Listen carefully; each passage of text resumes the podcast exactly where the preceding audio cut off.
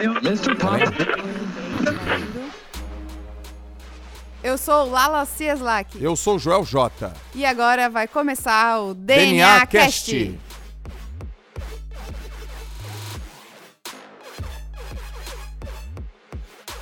Fala galera, a gente vai começar mais um podcast agora com um assunto incrível. A gente vai falar de biohacking. Tá aqui a doutora Roberta Genaro, tá aqui a Fernanda, tá aqui a Lalas. E hoje, Lalas, hoje você você vai falar meio assim como uma pessoa que viveu a vida inteira como biohacker. Mas você não sabia, né? Gente, para quem não sabe, a Lalas foi atleta também. Dois, foi nadadora também. Três, foi uma baita de uma nadadora. Ou você acha que eu casei com a Lalas porque eu sou tonto, né? Ai, aconteceu. Ai, foi o destino. Que destino, cara? Eu olhei e falei assim, cara, se eu fizer junto com ela uns 10 moleque, quantos que vão dar pra natação? Pelo menos um revezamento. Foi isso que eu pensei. Eu vou, eu vou convencer a Larissa a ter uns 10 filhos comigo. Assim que você me convenceu. É que tipo, foi meio implícito, mas eu tava pensando assim, um atrás do outro, tu, tu, tu, entendeu? Porque ela foi atleta, então muitas pessoas não sabem que você foi atleta. Então hoje eu gostaria que você contribuísse com a sua experiência como atleta, pode ser?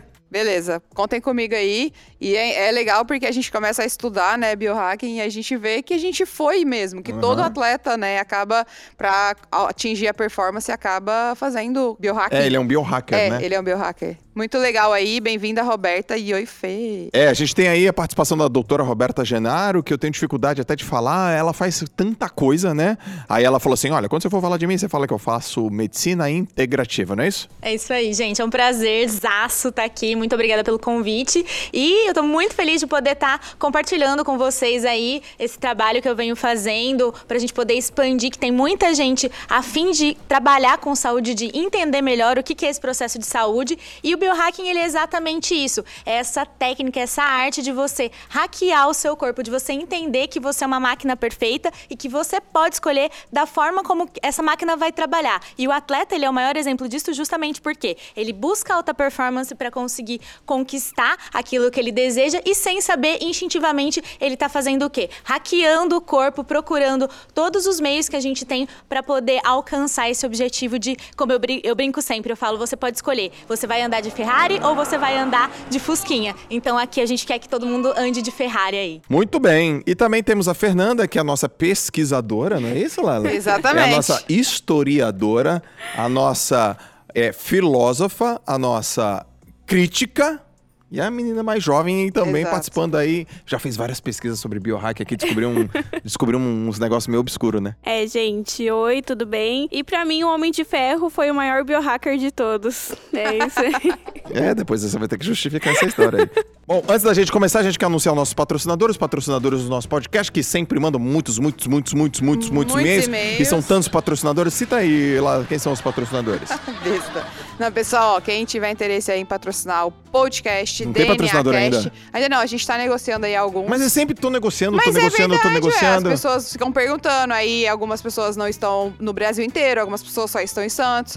E aí a gente vai conversando Achando sobre a melhor isso. maneira, né? Exatamente, Lógico. porque não, não adianta ser só bom pra gente e não bom pra pessoa, tem que ser bom pros dois lados. Então, entre em contato aí, contato arroba joelmorais.com.br, só me mandar o um e-mail.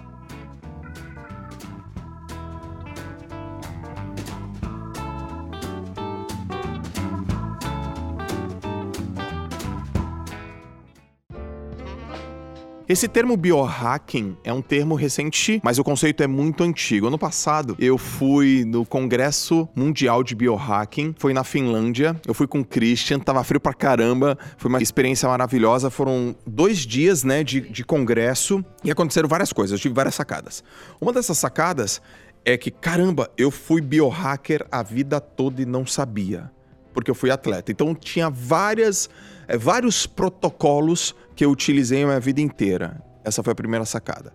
A segunda sacada foi: nossa, eu sei muito mais do que eu sabia. Ou melhor, eu sei muito mais do que eu achava que eu sabia, né? Do que eu achava que eu sabia. Essa foi uma sacada muito importante.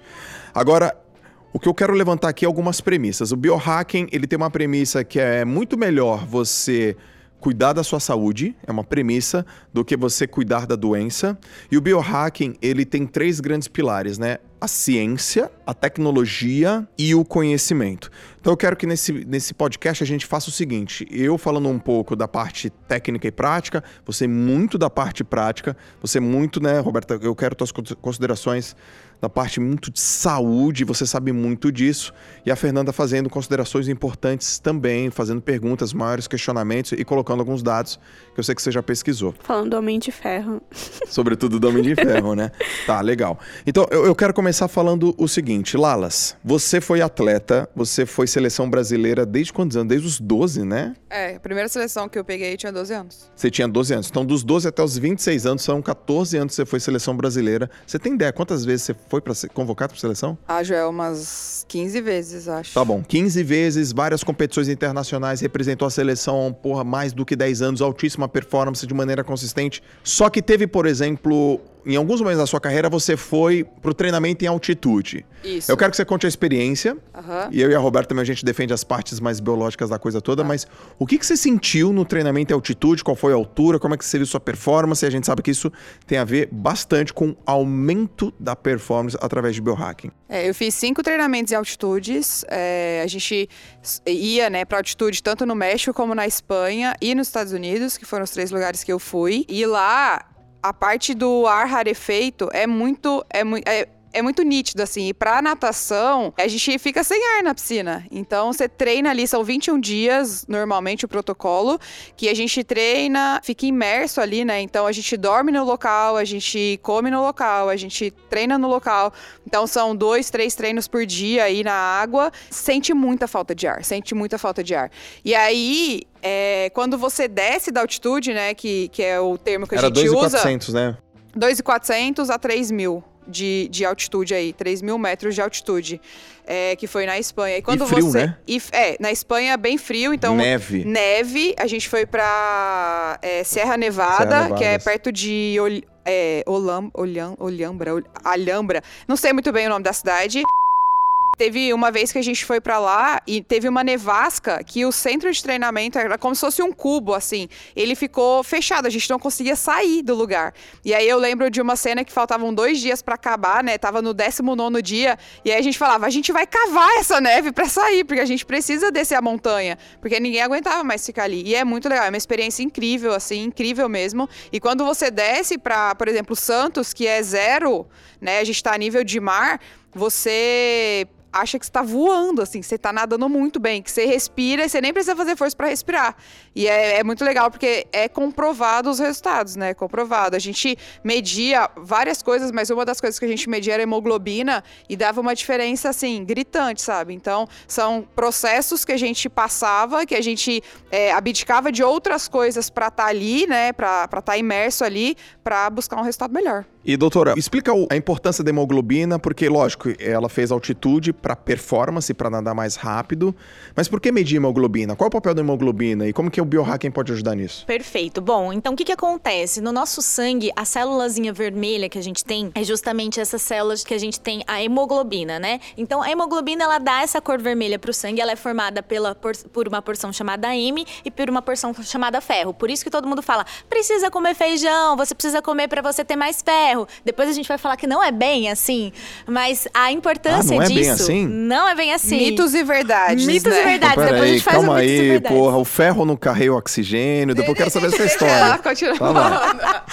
O Joel já tá pirando aqui na primeira palavra, né? Na Pô, primeira hemoglobina. Vai. E, e então o que acontece? A hemoglobina, ela é a, a parte da nossa célula, a parte do motorzinho da nossa célula que vai ser responsável pela captação do oxigênio. E qual que é a importância do oxigênio na nossa célula? A gente tem uma, uma, um combustível, que é a nossa forma de energia chamada de ATP. Então pensa que ATP é a sua molécula de troca, é a sua molécula de energia que faz com que todo o seu corpo ele funciona. Quando você fala da hemoglobina, ela é a unidade principal de fornecimento de energia para suas células. E a partir do momento em que você eh, se expõe num lugar de diferenças de pressão, com diferentes altitudes, o que, que acontece? A sua medula óssea, né, que é a região onde você tem essa maior produção das suas células aí, ela vai entender que tá faltando ah, unidades para você pro- poder produzir energia. E o que, que ela vai fazer? O corpo ele é muito inteligente, então ele fala: opa, se tá faltando energia, o que, que eu preciso fazer? Preciso produzir os carinhas que vão fazer com que eu capte melhor esse oxigênio e produza mais energia. E aí você tem um aumento na produção de hemoglobina por causa dessa dificuldade que a gente tem de conseguir captar é, oxigênio para poder produzir energia. E tem algum malefício, doutora? Tem algum malefício isso aí, por exemplo? Porque quando tá lá na altitude, tem, tem tontura. Eu também já treinei, né? Tem o tal do mal de Montezuma, que tem gente que fica com, com é, incomodações gastrointestinais, vai no banheiro pra caramba. Mas tem algum malefício? Não, a gente não tem um malefício específico por você fazer esse tipo de treinamento. Já visto, a gente tem populações que moram em regiões de, de altitudes diferentes, né? A, a, essa, esses sintomas que a gente tem, esses efeitos colaterais, entre aspas, num primeiro momento que você tem, é por causa de um mecanismo adaptativo que o seu organismo precisa passar. Então, se você é uma pessoa sedentária e você leva essa pessoa para uma região dessa e leva um atleta, é óbvio que a pessoa que é sedentária, ela vai ter muito mais dificuldade adaptativa e vai ter muito mais sintomas. Mas isso é uma coisa que, é, como o próprio nome diz, adaptativa. Por isso o período de 21 dias que a Lalas falou, porque também está relacionado ao tempo que a gente sabe de adaptação, não só em relação à parte biológica, ou seja, a produção das nossas células, quanto também a parte relacionada à reprogramação mental, que também entra como biohacking. Exatamente. E, e, alguns, alguns protocolos, eles podem ser repetidos aqui, por exemplo, a nível do mar. Então, a gente usa snorkel para nadar, né? E aí tem... Explica o que é snorkel. Snorkel é aquele equipamento que você coloca na boca, que é muito comum em mergulhador. Então, o mergulhador coloca na boca e tem um caninho que fica para fora. Então, você consegue enfiar a cabeça... Aquele tubozinho Totalmente para dentro da água, mas você continua respirando. E aí, uma coisa que a gente fazia, a gente colocava silver tape. Então, a gente fechava esse tamanho de, de entrada de ar. Então, deixava só um pouquinho, que era necessário você puxar o ar mesmo, sabe? Porque só tinha uma entrada bem pequenininha. Então era meio que para reproduzir uma altitude. E como também tem as câmaras, né, de, de alta. Hiperbáricas. Então, assim, são, são coisas que a gente consegue em todos os lugares do mundo. E você vê muito presente na alta performance, né? Na alta performance do esporte. O que, que, você achou aí, Fê, nos teus estudos sobre alta performance? Que, que, que conversa é essa do Homem de Ferro? Porque se ele é Homem de Ferro, ele deve ter muita hemoglobina, né? Ou não? Eu tava pensando aqui, enquanto vocês estavam falando, em questões de alterações externas, o Homem de Ferro tem várias. Ele não era forte, ele não tinha superpoderes, ele não sabia voar. Ele criou uma armadura que deu todos esses poderes para ele. Ele se tornou um super-humano apenas com alterações externas. Só que daí eu lembrei de um cara, o Capitão América, o Steve Rogers, que foi injetado. Ele foi fruto de um experimento onde colocaram coisas dentro dele, que é da onde veio a força dele. Então, os heróis sempre foram biohackers ou sofreram alguma alteração pelo biohacking. A gente vê muito isso no cinema, nos quadrinhos, no desenho, e era algo que até agora eu nunca pensei, pô, os X-Men são biohackers, cara. e eu nunca tinha pensado sobre isso. É interessante ver essa perspectiva. E o que a gente estava lendo, né? Até eu estava lendo com a Fernanda um artigo que fala que tem a parte do biohacking interno e o externo, né? Então, assim, existem coisas que você pode fazer mudando o ambiente e existem coisas que vai ser mesmo dentro da célula, né? Injetado ou modificado na parte de DNA, né, Roberta? O biohacking interno, a gente pode dizer que é o quê? São os mecanismos que a gente tem de alterar as nossas respostas celulares. E quando eu falo de alteração de resposta celular, eu estou falando a nível de DNA. E todo mundo fala, mas o que é essa história DNA, DNA JJ? O que é esse bendito desse DNA, né? Eu gosto de dizer que o DNA, ele é como se fosse o seu código de barra, é o seu código de informação. Igual quando você vai no mercado e pega um produto e vai passar o código de barra para saber as informações que tem ali. Então, cada barrinha dessa do teu código informacional, do teu DNA, ele vai te dizer o que, que vai acontecer com a sua vida. É a sua história de vida que vem a partir do seu histórico familiar, do seu histórico dos seus pais, uh, dos seus históricos dos seus avós e dos seus hoje a gente já tem um conhecimento que a maior expressão gênica, ou seja, a maior resposta que a gente tem gravada nesse código de barras no nosso organismo, vem dos nossos avós. Antes a gente achava que eram dos nossos pais, mas é principalmente dos avós e principalmente do sexo feminino. Então, tudo que você fizer calma, hoje. Calma, vamos lá. Eu quero saber mais disso. Porque Porque isso é importante. Então, peraí, os novos estudos mostram que a herança é dos avós, principalmente da, das avós mulheres. Exatamente. Vamos, vamos dar uma pausa, então, no que é o biohacking interno. Vamos só fazer um parênteses aí nessa informação. Então, voltando, a gente tem o nosso DNA, que é um código de informação, onde cada barrinha daquele, daquele código informacional, ele vai dar uma informação sobre a sua saúde. Essa informação pode ser vou, tenho tendência a ter pressão alta, tenho tendência a ter câncer, tenho tendência a desenvolver um, um, problema de colesterol e assim por diante. Essas informações que a gente tem em cada uma dessas barrinhas, elas vêm a partir das informações dos nossos pais, dos nossos avós e de todas as nossas linhagens ancestrais, ou seja, desde a época do homem da caverna.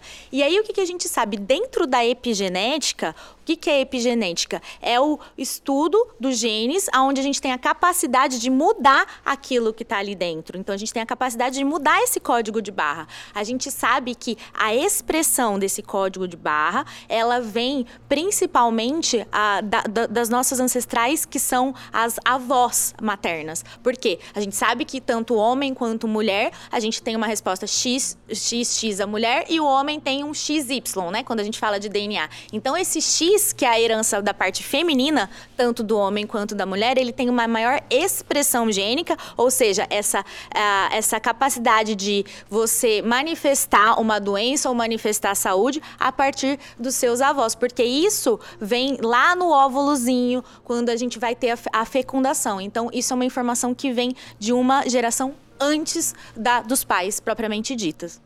Então você está dizendo que hoje, porque a gente tá, é importante a gente falar sobre a importância do biohacking para a saúde, as pessoas, as pessoas também não confundirem doping. Doping, por exemplo, no esporte foi uma coisa que eu convivi, eu vi muitos colegas de esporte sendo pego no doping. Eu tenho uma, eu tenho uma carreira limpa e libada, Lalas também, a gente nunca usou essa substância, mas a gente já viu muita gente utilizando e o doping, ele prejudica a saúde. O biohacking para melhorar a saúde. Você está dizendo então que essa questão da genética é tão importante que eu estou aqui refletindo. Olha só, eu tenho um filho. Sim. O fato de eu ser saudável hoje afeta diretamente a vida do meu neto que ainda nem nasceu. A Lalas afeta o destino dos nossos netos que ainda nem nasceram. Então, então o negócio é mais pesado ainda. Exatamente, Joel, exatamente. Isso aí, ah, num primeiro momento, quando eu descobri, eu fiquei enlouquecida, né? Fui atrás, a gente tem pesquisas sólidas hoje sobre isso, nessa parte de epigenética. Então, é pra gente entender a importância que tem da gente realmente hackear o nosso corpo, da gente levar a sério esse fato de que, sim, como você diz, a saúde tem que ser o primeiro pilar, porque você não tá só afetando a, a sua vida, a vida do seu filho, você já tá afetando a vida de quem vai vir, da próxima geração. E a gente tem a capacidade de mudar o histórico aí do planeta sabendo dessa informação, né? Não é só o histórico de uma família, é uma, é uma história de humanidade, porque a gente tem a capacidade hoje de intervir através dos nossos hábitos, através de vitaminas, minerais, através uh, de, de meios que a gente tem de tecnologia, dos exames genéticos, para que a gente consiga realmente trabalhar como super-heróis. E é, é um conceito muito relacionado que a gente tem na saúde, o biohacking com o super-humano, né? O que, que seria, na minha visão, o super-humano? Seria aquela capacidade capacidade que você tem, onde o seu organismo ele tá num ponto de equilíbrio tão, tão equilibrado, vai ficar redundante, mas é exatamente isso, com o, o ambiente, com todos os, os mecanismos que a gente tem de funcionamento no seu corpo, que quando você precisa de mais, você tem a capacidade de dar aquilo a mais. Isso seria um super-humano. E foi muito exemplo do que aconteceu com você em Goiânia, que você falou até no desafio, né? Eu Cuiabá, que... Cuiabá. Cuiabá, Cuiabá, perdão, exato. Foi, foi aquilo, cara. Aquilo foi maravilhoso. O que, qual é a história, né? Eu fui palestrar em Cuiabá e eu fiz uma palestra que acabou 11 e meia da noite. Não, a palestra acabou 10 e meia, aí eu fiz mais uma hora e pouquinho de autógrafos e aí eu fui jantar e eu fui... Eu cheguei no hotel 1 e meia da manhã. Eu tinha que fazer uma live às 5 horas da manhã, só que em Cuiabá é uma hora menos. Então eu dormi da 1 e meia da manhã até as 3 e meia da manhã. Foram duas horas apenas de sono. E eu performei muito bem, foi uma das lives que as pessoas adoraram. Nossa, que incrível! Foi, foi incrível a live, foi incrível o conteúdo.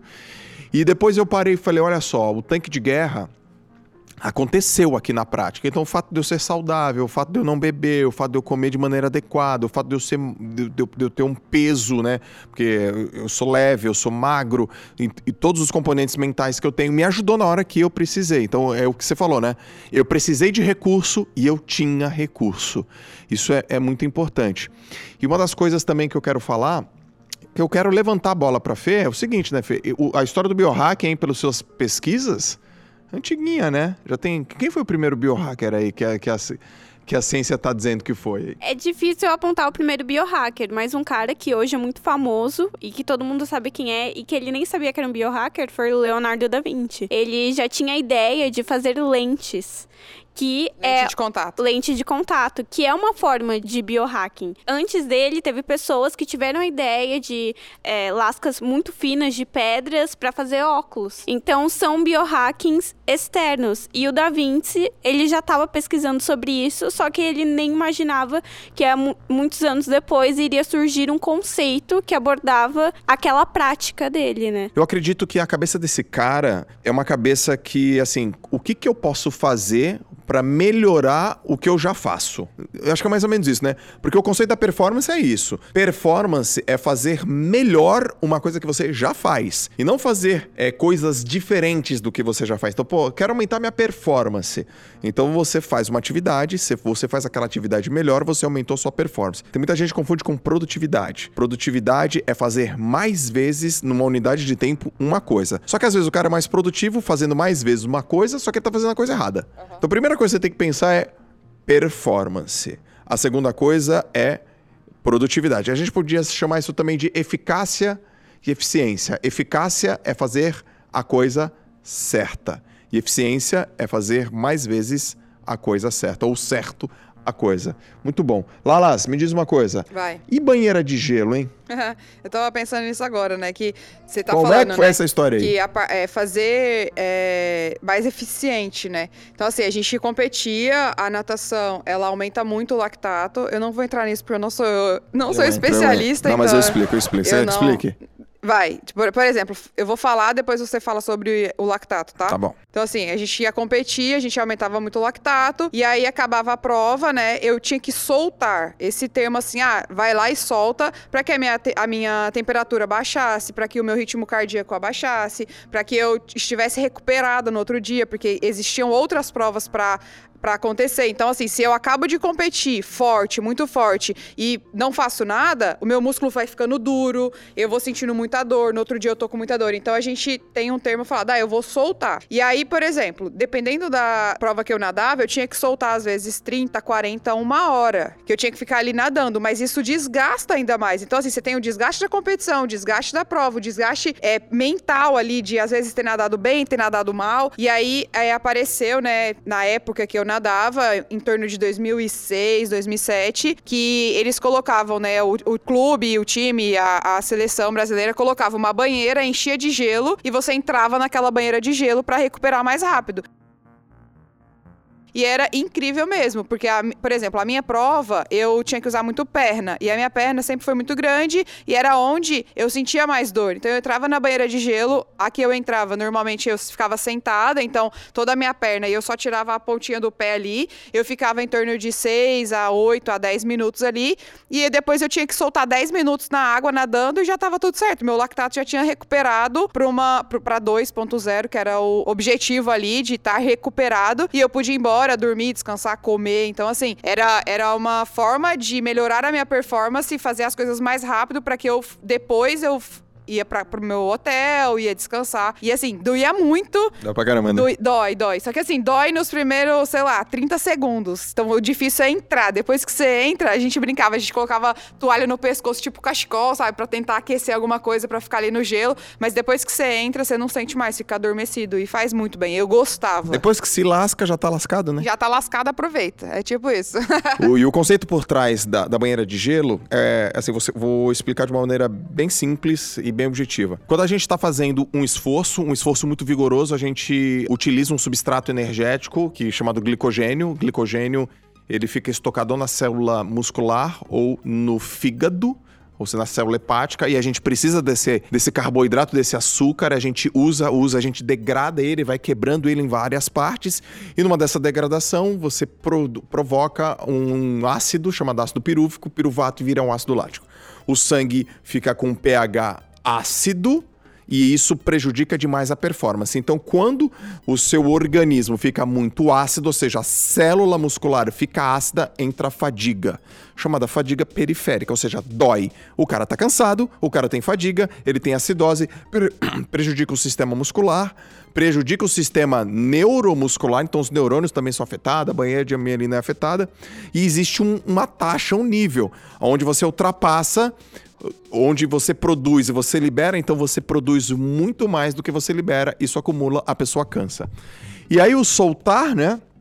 É você remover essa, esse ácido lático que ele é pego no sangue. Então você vai lá com o lactímetro, fura o teu dedinho lá e vê a concentração de milimol de, de lactato e aí tá lá altíssimo. E aí, antigamente era vai lá e fica nadando, nadando, nadando. Quando você vai para água gelada, para banheira de gelo, você tem uma vasoconstrição e uma vasodilatação reflexa. Então, na vasoconstrição diminui o teu metabolismo, então diminui o edema, não se espalha para outras áreas do teu corpo e tem uma vasodilatação reflexa e você libera isso muito mais rápido. Isso é uma puta prática isso, de biohacking, né? Então pode... recupera muito rápido, muito mais rápido do que ficar soltando. Sim. E isso pode ser colocado assim, por exemplo, meu pai luxou o, o punho lá. Aí alguns médicos vai falar, ah, faz gelo, então faz é, bolsa de água quente. Isso é, tipo, bem pontual, mas também é, né, um... O... Não, é legal, é legal falar, né, Roberta, que tanto a água fria quanto a água quente são elementos de biohacking. A água quente vai servir para uma outra coisa, para relaxamento, assim por diante. O, a água gelada para para diminuir edema e assim por diante, né? É, isso é muito legal. A hora que você estava falando, veio mesmo esse insight. É um, é um biohacking da vovó, né? Vamos dizer assim, né? Então, assim, o que, que é legal? Aí já fica a dica pra galera. Ah, teve luxação, teve, bateu a perna, fez alguma coisa. Primeira coisa, vai fazer o primeiro biohacking do dia, vai colocar gelo ali, pelo menos 15 minutinhos. Também cuidado para não queimar, porque depois vai falar é, que a é, gente uh -huh. mandou colocar gelo e já vai falar Coloca que... uma toalhinha ali pra não ficar tão toalhinha. gelada. E, e o que, que é interessante é você fazer três dias de gelo Os primeiros três dias você faz o gelo e depois desses primeiros três dias, onde você já teve aquele primeiro processo agudo do trauma, né, da batida, do corte, do que for, uh, da, de uma cirurgia, enfim. E aí depois do terceiro dia você começa com uh, a água morna. Então essa essa alteração aí de, de temperaturas também elas podem ser feitas como mecanismos de biohacking de acordo com o processo de recuperação do nosso organismo.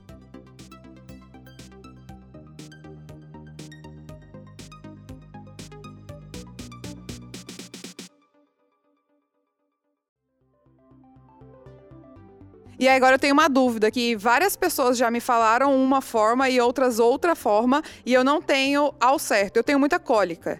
E aí a minha desde quando eu sou muito pequena lá, que eu tive a menarca e tal, a minha mãe fala, bota água, bolsa de água quente para diminuir a cólica. E aí uma médica uma vez falou que não, que a bolsa de água quente faz com que o sangue circule mais rápido e você vai ter mais cólica. E para cólica, o que, que é, Roberto? É água quente ou é água fria? Ou não faz nada, só fica de repouso?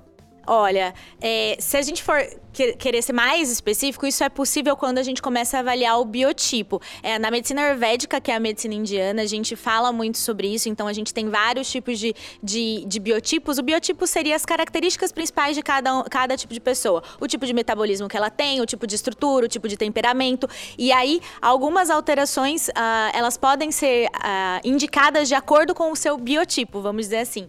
E a, mas, no geral, a água morna, quando você vai, vai entrar no período de, de, de menstruação, onde você tá ali na TPM, ela é mais indicada porque essa vasodilatação ela vai trazer esse relaxamento. Então, ela é uma opção que vai ser, no geral, mais indicada para cólica, para dores, do que a água gelada. Eu tenho outra dúvida. É, eu não sei se vocês viram, tinha um cara que ele se autodenominava biohacker chamado Aaron Treywick. E ele tinha uma parada que falava que ele estava desenvolvendo um remédio que podia curar HIV e herpes. Resumindo, ele foi encontrado morto e não tinha nenhuma. As pesquisas deles não comprovavam nada, não comprovavam que aquilo funcionava. É, ele injetou o remédio nele mesmo num palco durante uma con de biohacking. Eu queria saber, para pessoas leigas, que nem eu, por exemplo, como a gente identifica, tipo, caras que ou técnicas de biohacking ou pessoas que se denominam biohacker, tipo, como que a gente sabe que aquilo ali não é, é loucura. seguro, não é Excelente pergunta. Show, essa pergunta aí foi ótima. Te agradeço até por ter feito ela. O que, que acontece? Eu vou dar um exemplo do, de algo que tem acontecido muito aqui no Brasil e depois eu vou trazer para nossa realidade para ficar mais fácil aí uma analogia. Há muito tempo atrás a gente teve o desenvolvimento do conceito de coaching, né? Ah, o coaching, o coaching, o coaching fora era muito conhecido, ajudava muito na performance de atletas. A gente sabe que existem excelentes, excelentes coaches na, nessa parte de atletismo e uh, de repente o mercado do coach ele deu um boom né? E hoje em dia, qualquer esquina que você vai, alguém se conceitua como coach. E a gente sabe que existe uma grande diferença entre quem é um profissional que realmente é sério, que trabalha, que se capacita para isso, de um profissional que simplesmente faz um curso de final de semana e se autodenomina coach. No biohacking é a mesma coisa. Aqui no Brasil, ah, nós não temos nenhum curso no Brasil ainda é, que você consiga tirar uma licença e dizer eu sou especialista em biohacking. Uh, toda, todas as, as informações que eu trouxe aqui para vocês, toda a minha prática do que eu aplico hoje são práticas referenciadas de fora do Brasil. É, não é uma área específica da medicina, então qualquer pessoa pode sim estudar o biohacking, só que existe essa grande diferença. E aí vem muito o que, o que eu posso te dizer em relação à integridade e respeito e principalmente uh, cuidado com o próprio ser humano.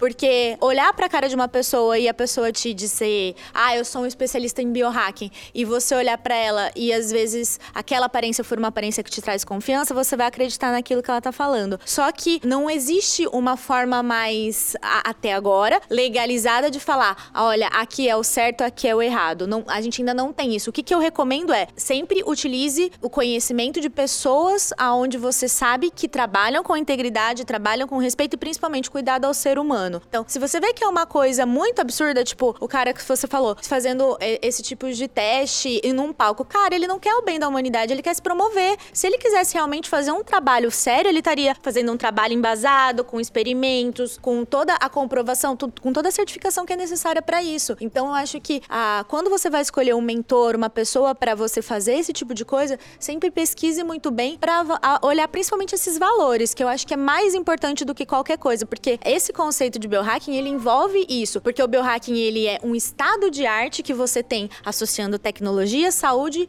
e, e ciência, né? E isso está muito relacionado a esse conceito de não só do físico, do conceito do ambiente, mas também com a saúde mental, com a saúde emocional, com o tal mindset, que é o conhecimento que a gente tanto fala. Olha, isso é importante ressaltar muito. Eu fui para a Finlândia e eu, eu, até esse autor, o Anthony D. Clement, ele palestrou, você me deu um livro dele. Eu tenho outro livro dele que eu acho uma obra de arte também. E cara, lá no congresso eram médicos que estavam lá, eram educadores físicos, como eu que estavam lá, eram nutricionistas que estavam lá, eram psicólogos que estavam lá. Então é muito importante, muito, não, não é nem muito importante, é determinante que você tenha uma pessoa que seja autoridade. Então, poxa, mas você fica falando aí sobre sobre sobre biohack que você é e que você faz. Sim, eu fui atleta, alguém me orientou, depois eu estudei educação física, depois eu fiz uma forma, eu fiz a minha primeira especialização em fisiologia do exercício. Eu fiz muitos testes, testes laboratoriais, eu tenho pesquisa científica publicada em anais de congresso, eu tenho livros publicados, eu já trabalhei com biometria, eu já trabalhei com dinamometria, eu já trabalhei com lact lactemia, eu já trabalhei com é, já cinemetria, eu já fiz vários estudos, e isso não quer dizer que eu tenha conhecimento total de biohack. Aí você pega uma médica médica que trabalhou com medicina, que faz análise sanguínea. Aí você pega uma nutricionista que entende sobre nutrição. E aí a gente tem hoje as pesquisas muito fortes voltadas para a ciência da imortalidade ou da longevidade. E aí você vê aí os estudos lá que tem um pouco mais de 10 anos sobre a enzima telomerase, sobre telômero, sobre longevidade. A ciência está muito, muito antenada. Aí entra tecnologia, entra nanotecnologia, entra os gadgets, entra os chips, entra luz, entra óculos, entra as coisas, uh, uh, luz azul, óculos de, de realidade virtual, entra chip que o cara implanta, entra infusão sanguínea, são muitas coisas. Entra remédios, entram coisas naturais, entram chás, entram shots, entram coisas que são sintéticas, entram as coisas que são naturais. O negócio é muito amplo. E a Fernanda faz uma pergunta muito importante. E aí, como que eu sei que o cara é ou não é um charlatão? Como é que eu sei que o cara é ou não é uma pessoa que é seguro, que tem segurança? Olha, na minha opinião, né? Tem que pegar um cara da área da saúde, que tem a respaldo científico, respaldo da saúde, que tem uma licença. Porque o, o problema que aconteceu hoje no, no coaching, o problema não está no coaching, o problema está no coach, no cara. É o, é mesmo problema que está acontecendo na hipnose, na hipnoterapia. Não está no processo, mas está na pessoa que é desinformada, que não é adequada, estuda pouco. E aí aquilo que pode ser uma baita de uma ferramenta se torna um perigo. E sabe uma outra coisa que eu queria complementar? Que assim, a gente tá. Quem acompanha aí, né, o desafio Corpo Tanque de Guerra, a gente tá. A gente é, sugeriu alguns shots.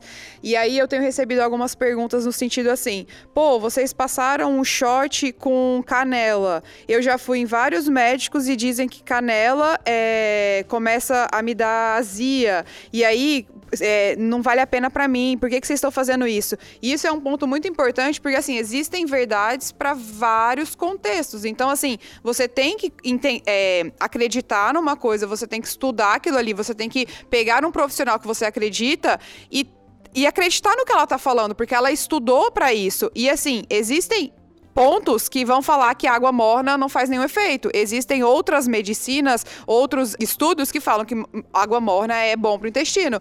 Então, sempre vai ter duas vertentes, sempre vai ter é, dois lados de que algumas coisas são boas, algumas coisas são ruins para a mesma coisa. Então, assim, é, conseguir entender, ir atrás do conhecimento, pesquisar, mas não pesquisar num Google da vida, que é assim, joga no Google lá, né, que é o médico dos médicos. Então, assim, você vai e joga lá. É, é, água morna faz bem, né? Porque a Roberta falou numa live que água morna de manhã faz com que o intestino volte a funcionar e depois de um período de jejum e que é muito, muito legal. Se você jogar lá água morna, intestino, vai aparecer um monte de outras coisas que algumas vão estar defendendo isso, algumas vão estar não defendendo isso, né? E com, ao contrário disso. Então, o conhecimento liberta sim. A gente, a gente, né? É, tratando do nosso corpo, a gente tem que saber digerir isso, a gente tem que saber escolher, mas a partir do momento que você escolhe, a partir do momento que você entende e acredita naquela pessoa, você tem que. Ela sabe mais que você. Tá, mas né? deixa eu te então... perguntar uma coisa. Como é que você faz para acreditar numa coisa? Você? Que, que método que você usa? Pesquisando, eu pesquiso. Tá, beleza, você pesquisa. Pesquiso. Aí você pesquisa onde? Eu, eu pesquiso no Google, Joel. Assim, tipo, na, numa plataforma que ela é riquíssima em conteúdos. Mas eu vou procurar fonte. Eu, eu não entro lá numa matéria de um jornal qualquer que, tá, que usa uma headline para pegar as pessoas. Eu entro num Google acadêmico que vai ter o estudo científico, que vai ter um, uma pesquisa mais elaborada, que vai ter realmente é, fontes e créditos para aquilo ali. Porque é muito fácil você estar, tá, por exemplo, numa uma manicure, tem uma revista lá e tem lá headline: Limão não emagrece. Porque chegou a onda do suco verde, que todo mundo tinha que tomar suco verde. E aí você lê aquilo ali, não tem fonte, não tem de onde é. Aí eles pegam, né? O jornalismo é, é incrível o jornalismo, ele vai atrás de matérias, né? Tipo, é, é o ponto. A, a, a função do jornalista é, é você clicar ali é informar, é você clicar ali. Às vezes, as, as headlines não são 100% correto, porque quando você lê, às você fala... Às vezes, muitas vezes, É, né? não, é porque, é porque é verdade. Às vezes está lá é, alguma coisa do, de político, né? E aí você entra, nem tá falando nada na matéria, mas ele colocou ali porque sabia que você ia clicar, né? Então, é principalmente falando sobre saúde, é importante, é muito importante muito, isso, muito, né? Muito, muito, e a partir do momento que você fala, tá, então eu vou seguir é, a medicina chinesa, por exemplo, ou eu vou seguir a medicina é, indiana, né? Algumas coisas vão ser diferentes. E aí, é, entender que o profissional tá ali para te passar esse conhecimento e que você vai seguir e também dar um feedback, olha, isso para mim, que sou um organismo, que sou um ser humano único, para mim não deu certo, então vamos mudar a estratégia. Isso é extremamente importante. Dentro disso que você tá falando, Lalas, é muito legal porque esse foi um dos motivos para eu chegar a ser quem eu sou hoje, para ter as formações que eu tenho hoje. Uh, é, para quem não me conhece ainda, eu a minha primeira formação eu fui cirurgiã geral, eu fiz cirurgia geral, então eu era uma pessoa extremamente calculista, né? Uma pessoa que uh, acreditava em poucas coisas, porque o cirurgião ele é uma pessoa mais exata, né? E, e to a todo momento você quer a prova, você quer aquela comprovação do que você tem. E, e ao, ao, longo da minha carreira eu fui trabalhando, uh, entendendo que a saúde era muito mais do que só um procedimento, do que cortar ali e remendar aqui. E foi quando eu descobri uh, esse mundo da medicina integrativa, da medicina chinesa, da medicina indiana, do biohacking, porque eu sabia que o organismo, o ser humano, ele não era só um corpo físico. Ele tinha uma saúde mental, uma saúde física, uma saúde espiritual e uma saúde emocional. E quando você fala isso, a primeira coisa que eu, que eu digo que é a mágica do que me encanta em ser médica, em trabalhar com saúde e poder fazer a diferença na vida das pessoas nesse sentido, é que cada organismo, cada pessoa, ela é um ser único. Mesmo que você nasça gêmea de alguém, você sabe que você vai ser diferente, porque o seu código informacional, o seu código de barra, ele é diferente. E nem tudo é para todo mundo na medicina mesmo. Então, aquilo que é bom para Lalas não é bom necessariamente para o Joel. Aquilo que é bom para mim não necessariamente é bom para Fê. E essa que é a magia da medicina. É você precisa sim ter, uh, ter esse entendimento de não cair nas mãos de muitas pessoas que, que vão na onda do diz que me diz que do que ouvi falar e que pesquisei no Google, isso é importante, mas a individualidade é justamente o que a medicina integrativa trabalha. A medicina integrativa é uma especialidade onde você é visto como um ser único e integral. Ou seja, não adianta você chegar para mim e falar: "Ah, eu tô com uma dor no meu no meu dedão do pé, então eu vou te mandar pro ortopedista". Aí você fala que tá com uma gastrite, eu vou te mandar pro pro gastro, né? Hoje essa setorização do ser humano. Eu não trabalho com a, com a setorização. O meu negócio é justamente voltar a olhar pro, pro humano, para a saúde como um ser integral. Então, nem tudo é para todo mundo e assim, é exatamente isso que a Lalas falou. Você precisa ter uma, um olhar geral, mas existe uma individualidade que é aquilo que grita, é aquilo que pulsa, que realmente vai levar você até alta performance e ser um biohacker de sucesso, porque todos nós podemos sim ser biohackers. Vocês já assistiram aquele filme Sem Limites? Já, Sim. adoro. Que o cara toma a pílulazinha lá e expande as funções Smart do cérebro. Drugs. É. O que, que, é aquilo? O quanto daquilo é possível? É possível você tomar algo e, sei lá, tipo, ficar super mais focado ou conseguir prever certas coisas porque seu pensamento tá mais ágil? Como que é? O eu quero tomar aquilo. Aquela ali tem um nome. Aquela ali se chama Smart Drugs e Aliás, tem um documentário no Netflix que conta o pessoal assim que estudante que toma pra caramba. Eu só esqueci qual que é o o nome da droga, da, da do, do, princípio ativo. Tá lá no Netflix, eu, eu não vi tudo, eu vi um pedaço num voo. Ou seja, que muitos estudantes na universidade tomavam, tomavam, tomavam, modafilina. tomavam. Hã? Modafilina. Modafilina. Tem a modafilina, que ela tem. Eles têm até esse documentário da pílulazinha azul e vermelha. É, né? É uma delas. E aí a turma tomava, e aí tem uma cena do filme, documentário, que a menina fala assim: Uai, você não toma? Tá todo mundo na universidade tomando. Só você que não toma. Aí o cara, sério? Todo mundo toma. E aí, ao invés de todo mundo tomar Coca-Cola, toma aquilo, né? Que é uma smart drugs.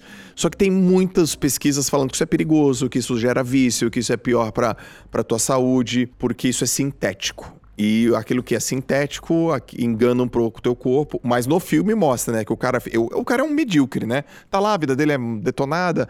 E aí ele. Mediana, né? Mediana. E aí o cara tá lá, toma aquela droga, ele escreve um livro em 24 horas. O livro vira best-seller, ele fica bonito, ele fica ali, ele faz vários códigos do, do mercado financeiro. E aí ele prevê várias coisas. E ele arrebenta, ele. ele tu, tu, quer tomar aquele troço, né, meu? Mano, fala, eu ia terminar meu TCC amanhã se eu tomasse aquilo.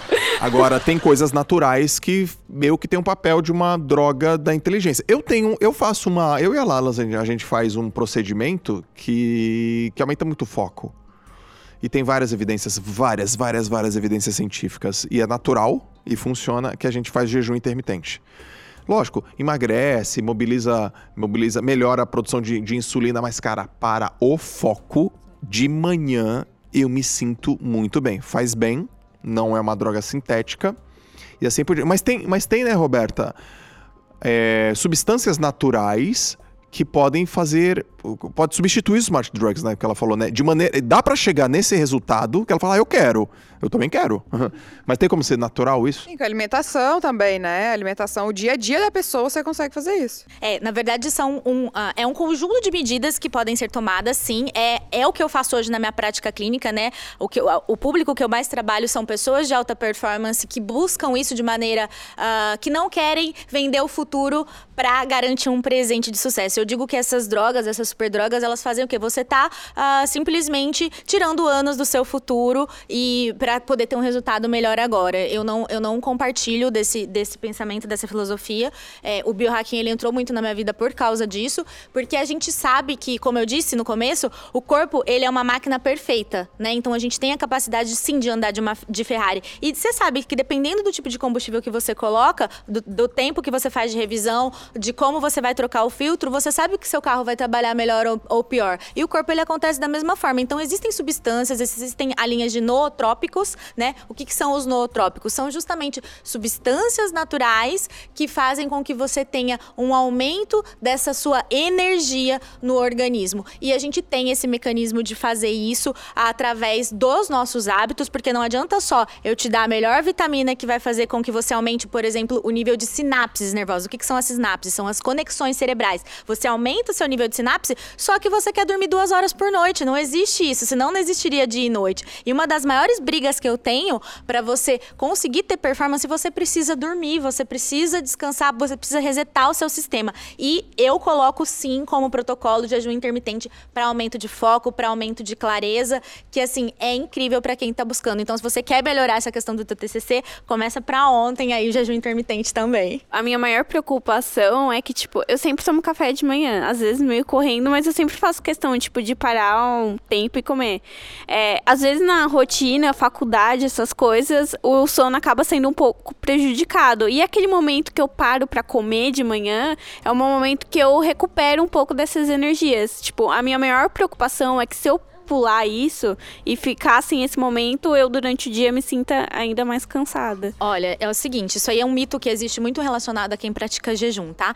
Mas o período do sono, quando você tá dormindo, a gente já coloca esse período como algo que entra na sua contagem de jejum intermitente. Então, o que, que eu te recomendo? Você não precisa cortar o café da manhã, mas você pode jantar mais cedo. Então, você, você janta mais cedo, você adianta a sua última refeição, porque o período do sono vai contar e você vai tomar o seu café da manhã da mesma forma. Eu adoro tomar café da manhã, então muitas vezes eu faço isso. Eu janto com as galinhas 5 horas da tarde e aí eu consigo tomar o meu café da manhã de manhã também. No meu caso já é diferente. Eu não sinto fome de manhã. E eu como porque eu tenho que comer. Só que quando eu tô no, no intermitente, eu janto umas nove da noite, eu acho, né, Lalas? Umas oito e meia a gente janta e aí a gente só almoça no outro dia.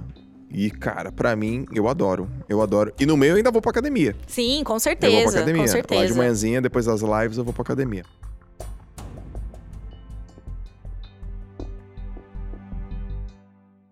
Uma coisa que o, o biohacker propõe é que as pessoas consigam se autoavaliar. Elas mesmas consigam se, consigam se autoavaliar. Ela consiga ver uma métrica. Olha, eu tenho que olhar isso e eu tenho que medir isso e eu consigo medir isso sozinho. Por exemplo, frequência cardíaca basal. Por exemplo, pressão, por exemplo, peso, por exemplo, sono, qualidade do sono. O que mais que, que as pessoas têm que se autoavaliar e pode observar se a alimentação, se o sono, se o exercício, se a quantidade de água está fazendo efeito? Por exemplo, a Fernanda trabalha aqui com a gente.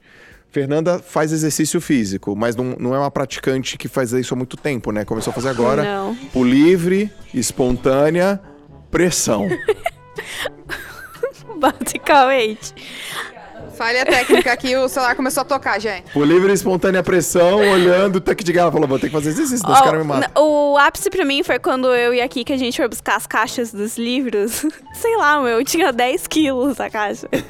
Eu consegui carregar por, sei lá, nem um metro. Pegou? Ah, doeu, cansei. É, quantos anos você tem mesmo? 22. Oh, meu Jesus Cristo.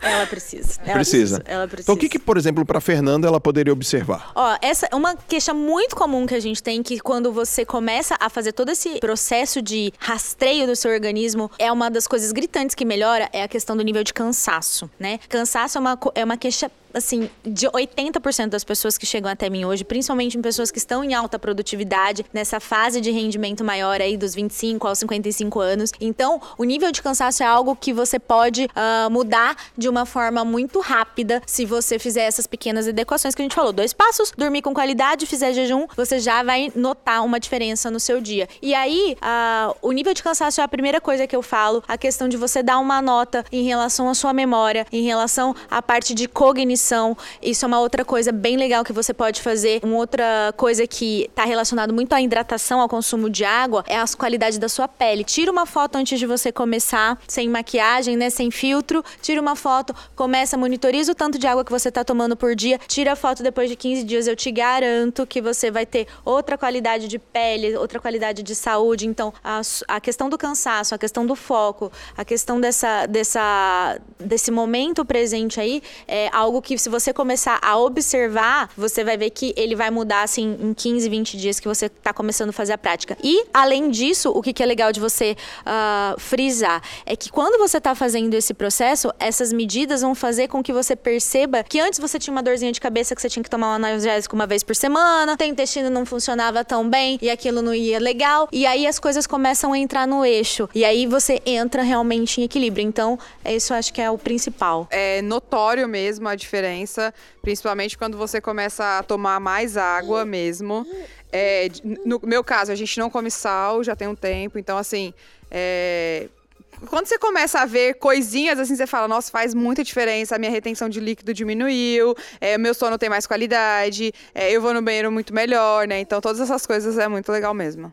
E em relação ao desafio que o Gel tá fazendo do tanque mesmo, eu tenho recebido muitos feedbacks da galera falando que já tá percebendo a diferença. A gente tá fazendo o desafio dos shots aí, aquelas combinações todas. Explica, explica, Roberta. O, o que, que é um shot? É melhor um shot? É melhor um chá? Por que isso? Explica. Perfeito. Bom, o que, que são os shots, gente? O shot ele é um conceito de um conjunto de de alimentos que são funcionais. O que, que, que, é um alimento funcional? É algo que vai trazer um benefício maior para o seu corpo. Então, ele não é simplesmente alguma coisa que tem só uma vitamina ou mineral. Ele é um super alimento que vai trazer vários benefícios. E aí, o shot, ele é um, um concentrado de substâncias que vai te trazer essa, esse benefício. Pode ser de desintoxicação, de desinflamação, de energia. E o chá, ele, ele é, eu gosto de dizer que o, o chá, ele é um algo de manutenção, aonde você faz faz o uso de um shot e você pode complementar com um chá para fazer essa manutenção aí de melhora de combustíveis para o seu organismo. Agora, uma coisa que a turma me pergunta: o, o chá você vai tomando, o shot é um gole. Isso. Tem alguma diferença nisso? Tem, tem uma diferença. O shot, por que, que ele é um gole? Já diz o nome, shot, tiro, né? Então, é, uma, é, é um, boom de, um boom de vitaminas, minerais e compostos que você tá dando ali no seu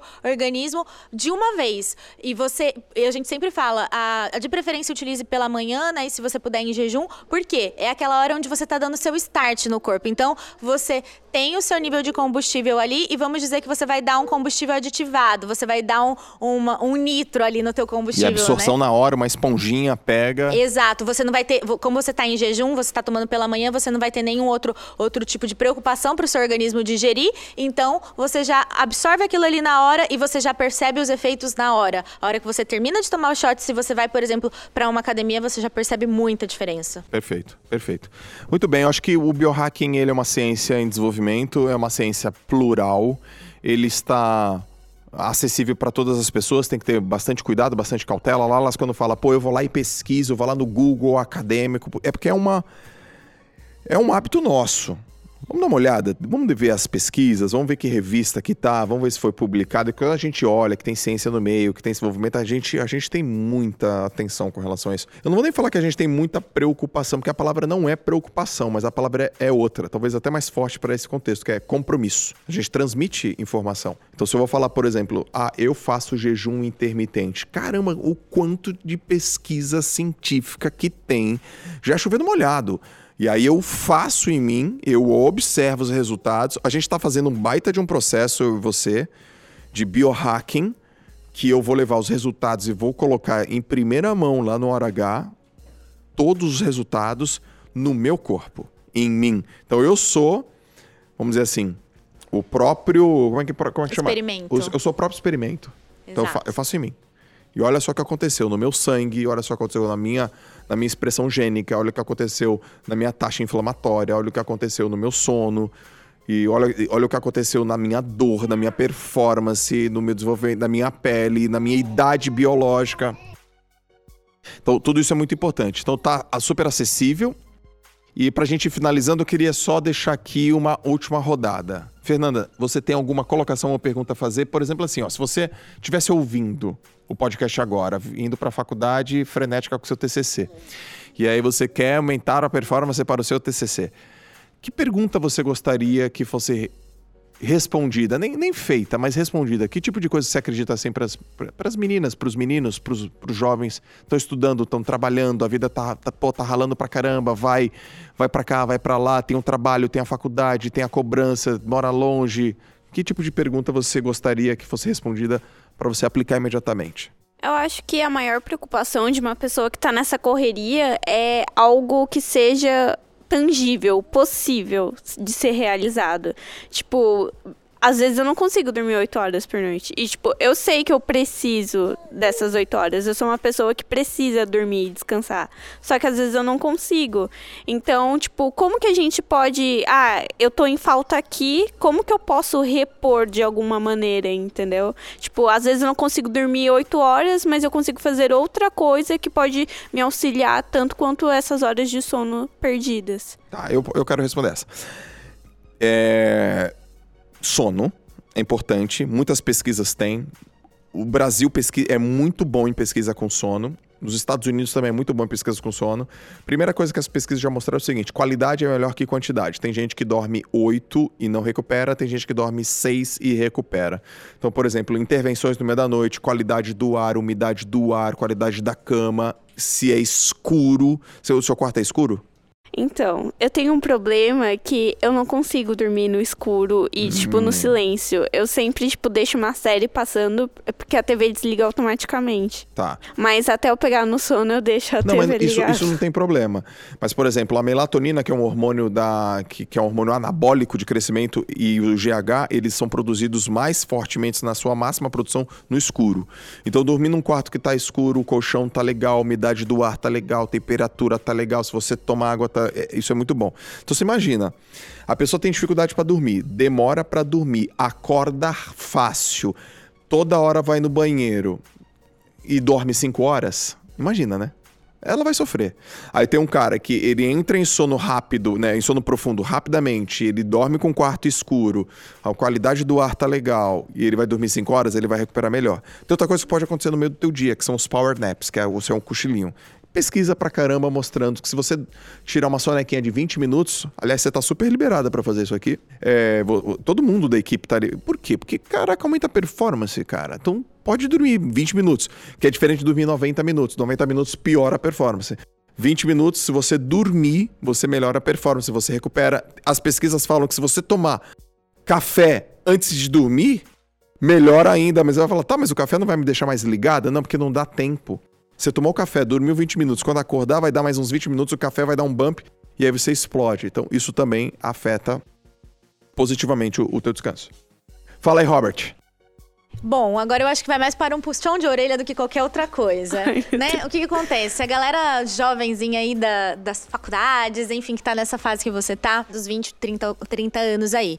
A, a questão dessa tecnologia, da série, do celular, esse tipo de coisa, é algo que atrapalha muito a tua qualidade de vida. Muito mesmo. Então, assim, são pequenos hábitos que você pode colocar no teu dia a dia que vão fazer toda a diferença. Se você começar a organizar uma rotina que realmente seja uma rotina para qualidade de vida, para saúde, e é o que é a proposta do tanque de guerra, você com certeza já vai ter ganhos im- imensos aí. Você não precisa dormir oito horas. Se você dormir seis, você vai se se sentir descansada desde que você faça uma higiene do sono, desde que você tenha uma qualidade da forma como você vai dormir. Então, o que, que você precisa fazer hoje? A dica prática aqui. Você tem que hackear toda a tua rotina hoje e encontrar quais são os pontos que você tem hoje, que são pontos que estão te prejudicando e que você é capaz de mudar, porque são coisas que você tem vícios, né, pequenos vícios do dia a dia e colocar isso aí tudo uh, para fora da tua vida. A partir do momento que você fizer isso, eu te garanto que 15 dias você vai estar tá outra pessoa e você vai estar tá praticando mesmo o biohacking. Quem precisa de pílula, né, gente?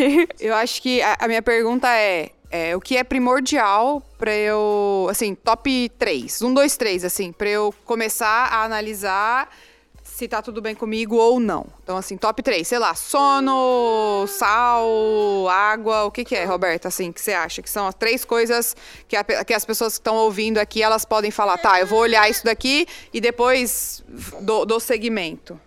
Bom, uh, o, o, top 3 aí, a primeira coisa que a gente tem que pensar, eu falaria, você é uma pessoa que costuma sentir dores ah, muitas vezes as pessoas sofrem de, de, pequenas dores de cabeça, ou uma dor na junta, ou uma dor ali, e acha que isso é normal, que é por causa do dia a dia, que é por causa de, das condições ali do ambiente, ou porque eu tô dormindo pouco, ou, ou alguma coisa assim. Então, comecem a observar isso, porque o corpo ele fala com a gente. O tempo inteiro eu falo isso para os meus pacientes. O corpo fala. O biohacking nada mais é do que você aprender a escutar o que o teu corpo está falando. Então, a primeira coisa que você tem que observar, se você tem dores, se você tem dor no seu dia a dia, você precisa ver o que está causando causando essa dor. E muitas vezes não é que você tem uma doença, não é isso que eu tô querendo dizer, mas é justamente a forma como você tá cuidando do teu corpo no teu dia a dia que tá fazendo com que ele entre em desequilíbrio. Então a primeira coisa seria a questão das dores. Se você é uma pessoa que tem dores constantes, começa a observar isso, seria o top 1. O top 2 seria água tá? Não é nem a parte de alimentação, é a água, porque a gente sabe que para todo o mecanismo metabólico acontecer no nosso organismo, a gente precisa de água, nós somos um aquário ambulante, aí a gente, a gente nasce com em torno de 90% de água e quando vai envelhecendo vai perdendo, quando você está numa faixa etária em torno de 90 anos, a gente chega a 65, 70% de água, então por isso que é importante você uh, consumir muita água. Uh, ah, não gosto de água, então eu vou te ensinar a fazer uma prescrição médica. Você tem que tomar pelo menos 2 litros e meio por dia. Então pega um copo lá de 250 ml de água, dois na hora que acorda, dois depois, depois do café da manhã, dois antes do almoço e assim por diante. É prescrição médica, não tem, não tem discussão. E o terceiro, que seria aí, uh, entra sim a atividade física. E quando eu digo de atividade física, eu não estou falando que você tem que virar um marombado, um gostosão, um gostosona da academia. Não. Quando você faz atividade física, você faz com que a tua musculatura ela grude nos seus ossos, você tenha sustentação da tua estrutura